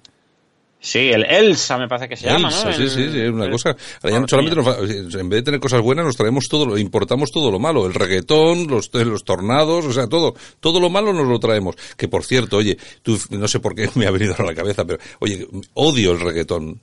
Lo odio. A mí es que no me gusta nada, vamos. es, es, increíble, es increíble. Es que siempre oyes una canción y, y oyes otra y siempre lo mismo. La comía y la dejaba y la tomaba y no sé qué. Bueno, pues, la verdad que las voces tampoco son muy agraciadas del reggaetón. Se nota que la tecnología hace mucho, porque solo hay que ver a los hijos de Isabel Pantoja, que bueno no saben cantar, no saben hacer nada y la tecnología les ayuda de tal manera que parece que están haciendo ahí algo fenomenal, ¿no? Pero bueno, es el, el engaño al que nos someten. Efectivamente. Eh, bueno. Pues así ha sido el fin de semana. Para algunos eh, motivos de lágrimas, de alegría, pero para otros ha sido lágrimas de mucha tristeza. Bueno, Daro, un abrazo muy fuerte. Hasta mañana. Bueno, pues nada, oye, ¿mañana se trabaja? Yo creo que sí, porque como mañana la celebración es, por, es nocturna, ¿Ah, por la noche? Claro, no sé, digo yo, no sé, yo lo que me digan, no sé, yo estoy a lo que me, a lo que me digan, no lo sé. Oye, ¿y, y, qué se celebra? Porque dicen algunos, eh, algunos perroflauteros de estos que suelen ser tamateos y tal, pero cuando hay comilona de Navidad, bien que celebran el cumpleaños de Cristo. Hombre, tú ya sabes cómo son, tú ya sabes cómo son estos, vamos, les falta tiempo, les falta tiempo. ¿Los sindicalistas celebran la Navidad? Ni los, ni los del PC, ni los de izquierda, ni los de Podemos, no, todos esos trabajan, trabajan todos estos días. Ah, trabajan. Trabajan, trabajan. Bueno, trabajé no trabajan nunca. No, no, voy a mentir.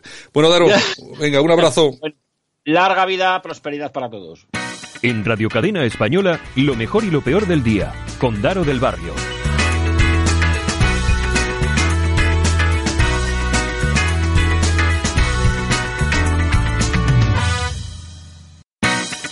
En Radio Cadena Española, el personaje del día. La persona que destaca hoy, para bien o para mal, con Begoña Vila. Hasta Galicia que nos vamos, porque ahí está nuestra compañera Begoña Vila. Buenos días, Begoña. Hola, buenos días a todos, ¿qué tal? Bueno, eh, ya veo que no, no, no te ha llegado el agua más allá de los tobillos, ¿no? Bueno, bueno, casi casi hasta la rodilla, porque fue mucho lo que tuvimos eh, en Galicia, sobre todo en Musía, en la Costa de Morte, que llegaba el agua en todas las calles eh, hasta el nivel máximo de las ruedas de los coches, ¿no? Entonces parecía que llegaban las olas hasta, hasta mismo el centro de, de, Musía, aparte de tejados, bueno, en fin. Allí ya solemos tener viento, igual que aquí en Coruña, pero estos días con el huracán Elsa y, y, ahora el otro que es la F, que creo que se llama Fabián, porque es que vino uno detrás de otro, pues bueno, nos tiene negros. O sea, Oye, pero esto ya es como Estados así en Galicia. Esto es como Estados Unidos ya, que ahora tenemos huracanes y todo. Sí, sí, tenemos huracanes, riadas y, todo. O sea, lo del cambio climático igual va a ser cierto, ¿no? Ah, bueno, bueno, bueno. Oye, ¿de qué hablamos, de qué hablamos hoy? Sí, pues hoy hablamos de Oriol Junqueras, bueno. Eh, exacto, de la sentencia que salió el pasado miércoles, de la famosa sentencia del Tribunal de Justicia Europeo de Luxemburgo, que le da la inmunidad a los golpistas. Vamos a escuchar estas declaraciones. Nosotros lo que siempre planteamos es que las negociaciones que tienen que haber no son sobre una investidura, sino que son sobre la resolución del conflicto político. Y esto también implica revertir la represión del Estado. Y la sentencia del Tribunal Supremo es la máxima expresión de este camino represivo. Ahora el Tribunal de Justicia de la Unión Europea no la petición de Esquerra mm, Republicana. No a petición de Esquerra, no a petición de, de cualquier otra parte. Eh, el propio Tribunal de Justicia ha dicho que Uriol Junqueras tiene inmunidad desde que fue elegido eurodiputado, que la sentencia no se debería haber producido porque se produjo cuando estaba en prisión provisional y debía estar en libertad para poder ir al Parlamento Europeo y ejercer su función, y ahora corresponde al Estado aplicar la sentencia. Y por lo tanto, la solución política que hay que construir es, por un lado, que sea Cataluña la que decida su futuro, pero que también se acabe la represión. Y, por lo tanto, estaremos atentos a ver lo que hace el gobierno del Estado a, ver lo que hacen los órganos del Estado, que siempre dicen que son los garantes de las leyes y las sentencias. Vamos a ver qué hacen con esta sentencia, eh, porque son sentencias vinculantes y vienen de tribunales europeos, que son vinculantes. Bueno, eh, Begoña, yo el, lenguaje que utilizan es el lenguaje de represión, de libertad. Bueno, es una, es una cosa. Sí, este, claro, ¿qué va a decir? Ese es Pere Aragonés, que es el vicepresidente por Esquerra Republicana de la Generalidad de Cataluña, y no, la sentencia no es vinculante. Eh, consultando a, juristas, dicen que no es vinculante, que es solamente declarativa. Mm. Y además no puede ser vinculante porque Oriol Junqueras ya está juzgado y además en firme. Es decir, que el Tribunal Supremo le hubiese preguntado al Tribunal de Europa no sé por qué le preguntó, pero bueno, aquí como hacemos todo así, hay que pedir permiso siempre, pues luego así nos va. Pero bueno, le preguntaron al Tribunal de Europa, eh, el Tribunal de Europa eh, tardó en contestar, mientras tardó en contestar, el Tribunal Supremo ya hizo la sentencia firme, con lo cual eso ya no, ese embrollo ya no tiene marcha atrás, por eso es imperativa, por eso no se mete en la condena, por eso se mete en lo que deberían de haber hecho y no se hizo. Nada más, ¿qué pasa? Que con esto sale beneficiado eh, Puigdemont y, el ex consejero Comín, eh, porque claro, eh, parece que ya recogieron el acta la semana pasada, el viernes creo, el acta provisional de eurodiputados y entonces, bueno, entonces eh, para ellos sí, incluso se puede presentar si quiere a la Generalitat a la Generalidad de Cataluña. En cualquier caso, para presentarse a la presidencia de la Generalidad eh, tendría que venir a, a, España, parece. Parece que, que, quiere venir y si quiere venir la, la, justicia española parece que no lo va a detener pues para no meterse en los juristas internacionales, ¿no? Entre España y el y el la, eh, eh, la, justicia europea. Esto nos dicen eh, juristas juristas eh, acreditados y, y, importantes aquí aquí en Galicia. Entonces, eh, bueno, pues eh, el, el, tribunal, eh, antes de que se me vaya, la, eh, la Fiscalía del, recordad que la Fiscalía del Tribunal Supremo, ¿eh? eh, de la que Sánchez decía en aquellas declaraciones, ¿os acordáis? Que decía, ¿de quién depende la, que luego tuvo que pedir perdón, ¿de quién depende la Fiscalía ¿De quién depende la Fiscalía del Gobierno? Le decía aquel periodista. Pues depende del Gobierno. Y luego, claro, efectivamente, Pedro, la Fiscalía se enfadó mucho y Pedro Sánchez tuvo que rectificar esto, ¿no? Entonces, eh, recordemos ahora que la Fiscalía del Supremo, Fiscalía, que eh, van a ahora a sustituir, de, se decía, a la fiscal eh, del Supremo, no sé si la sustituyó o no, creo que no, pero bueno, la Fiscalía del Supremo pide que Junquera sea inhabilitado como europarlamentario, ya que está condenado en firme por el Tribunal Supremo Español y solicita, por tanto, al Tribunal Supremo la comunicación de la condena firme al Parlamento Europeo. ¿Qué dijo con esto? Es claro, a lo mejor por estas declaraciones de la Fiscalía, Pedro Sánchez, pues la cambia. Eso no, había, que verlo. Como dijo en esas declaraciones, que lo dijo él, no lo digo yo, que de quien dependía la Fiscalía, pues a ver qué pasa. Eh, bien, eh, Esquerra Republicana a esto, ¿qué le dice a Sánchez? Eh, que le dice, esta no es la vía del fin de la represión que nos habían garantizado. ¿Eh? Así que Junqueras, a través de Gabriel Rufián, suspende las negociaciones con el PSOE. ¿Os acordáis lo que pasó al final de la semana pasada? ¿Y qué pasa? Sánchez sale en media hora ¿eh? de decir Rufián esto, que suspendían las negociaciones. O sea, no tardó ni 30 minutos en obedecer al independentismo. ¿Y qué dijo Sánchez? Que el Ejecutivo en funciones respeta y acata las resoluciones judiciales y que el Tribunal Supremo es el órgano que decide ahora cómo dar cumplimiento al Tribunal Europeo. Pues muy bien, el Tribunal Supremo ya eh, dice que va a pedir la eh, anulación de la inmunidad de Puigdemont y Comín. Es decir, el Tribunal Supremo, que es independiente e imparcial, está poniendo ya todavía más a Pedro Sánchez ante las cuerdas. ¿eh? Entonces, entre esto y que Esquerra Republicana, eh, esta sentencia, pues fue un, un, balón de oxígeno. Bueno, pues las negociaciones que muchos dicen que ya están cerradas y que serán para el 5 de enero o así, bueno, yo las sigo sin ver Tú no lo ves. nada, na, no, es que no, no lo veo nada claro. Y, y, nada, y, y, eso, y yo, que... Yo, me, yo confío, yo confío mucho más en eso que tú, yo creo que sí, yo creo que eso... Fíjate que te digo que incluso ya está, está cerrado ya, lo que pasa es que están haciendo el paripé para darle un poco más de tiempo. Sí, eso dicen que está cerrado, pero bueno, date cuenta que Esquerra Republicana, en el congreso que tuvieron el sábado, antes de ayer, eh, dijeron las bases que era... Eh, hablaban de, de que, que la, la, independencia se tenía que aprobar de por vía unilateral y, nada más. Es decir, que hay que hacer referéndum, hay que pedir la independencia y todo esto. Yo no sé hasta qué punto Esquerra Republicana cederá al no de celebrar el referéndum de Pedro Sánchez, porque es que el referéndum no se puede celebrar.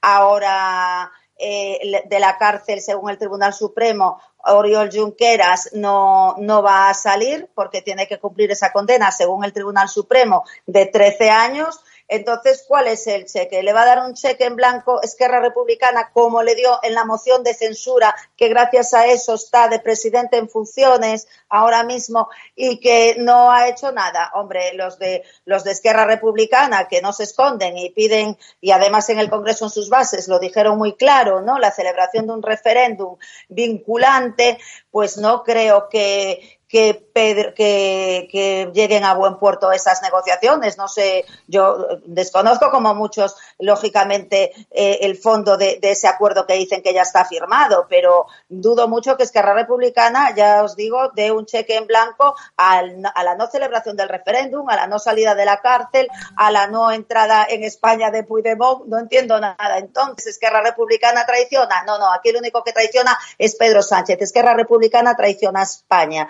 no traiciona a sus votantes. Y Pedro Sánchez traiciona a España y a sus votantes. Bueno, pues ya veremos, estaremos atentos porque de aquí al día 5 algo tendremos que saber. Bueno, Begoña, pues nada, mañana... ¿Me dejas decir... Ah, sí, te dejo decir lo que quieras. Vale, un minuto. Mira, eh, eh, con esta resolución de la sentencia quería decir que Europa ha vendido a España el independentismo, claramente, ¿no? Bien, pues entonces también sería una manera de plantearse, ¿eh? Si ya somos mayores de edad y ya es hora de irnos de casa, ¿eh? porque con estos amigos y con estos aliados, ¿para qué queremos enemigos? Pues sí, la verdad, la verdad es que sí. Bueno, Begoña, mañana, mañana, estamos. Hasta mañana. En Radio Cadena Española, el personaje del día, la persona que destaca hoy, para bien o para mal, con Begoña Vila.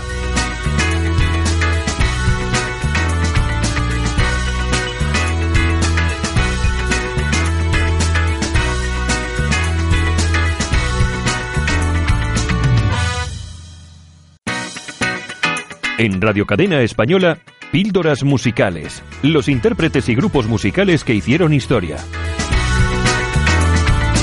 grupos, intérpretes que hicieron historia y que trae hasta píldoras musicales aquí en Radio Cadena Española nuestra compañera Yolanda Couceiro Morín. Bienvenida, Yolanda. Muy buenas, ¿qué tal estamos? ¿Qué nos traes hoy? Pues mira, a Luther Vandross, ¿te suena? Bueno, Luther Vandross, claro que sí. Otra, otro estrellazo. Otro estrellazo. Pues mira, neoyorquino ya falleció en el año 2005, vendió más de 30 millones de discos, ganó 8 Grammys y bueno, antes de cantar como profesional le hizo los coros a artistas de la talla de Bowie, Dion Warwick o Bette Midler y un largo etcétera. Tú fíjate haciendo los coros. Exactamente, exactamente. Y fue Roberta Flack la que le convenció para grabar su primer eh, disco allá por los 80, The Glove of Love, que bueno, eh, se incluía en aquel álbum Never Too Much. Eh, y bueno, luego también en el 94 hizo un dueto con Mariah Carey, que fue número uno. Una, sí, una canción muy lentita. Muy lentita, muy lentita, sí, sí, sí, Pero bueno, número uno durante semanas ahí en Estados Unidos. Sí, sí. Y bueno, luego en el 2003 lanza su último disco en memoria a su padre fallecido, que ganó otro Grammy.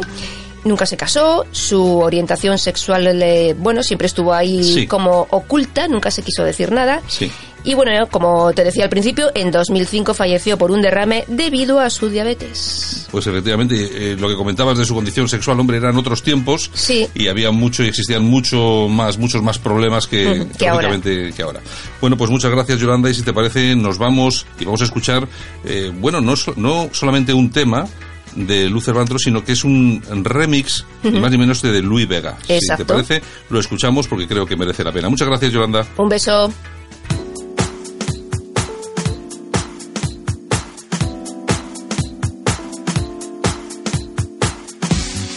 Es Luis Vega haciendo una remezcla de My Body de Luther Vandross. Píldoras musicales, Radio Cadena Española.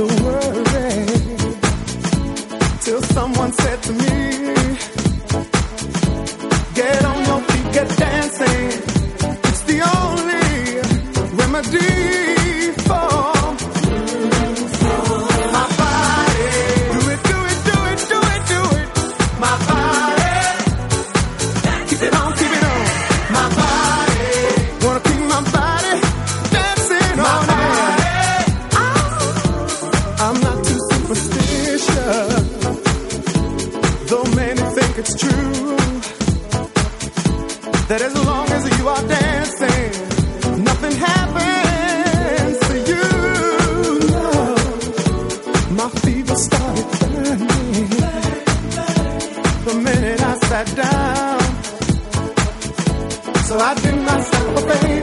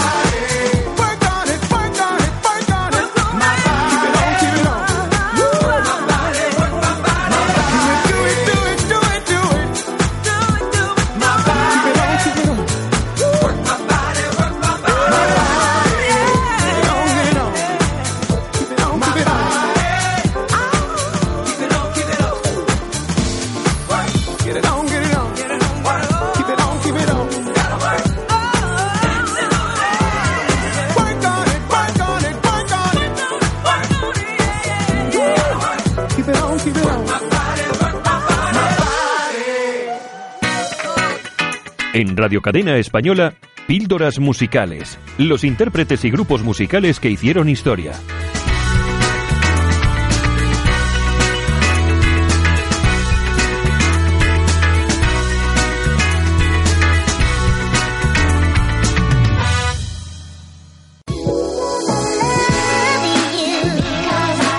Y hasta aquí hemos llegado. Saludos súper cordiales. Javier Muñoz en la técnica, este que os habló Santiago Fontella hemos tenido creo que un programa bastante, bastante, bastante entretenidillo, hemos tenido hasta un poco de historia.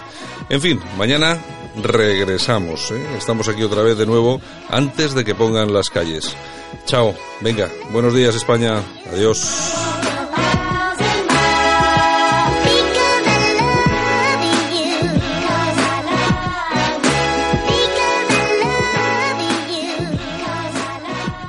solo para los valientes que quieren un medio de comunicación alejado de lo políticamente correcto y de la realidad cocinada por los grandes medios de comunicación.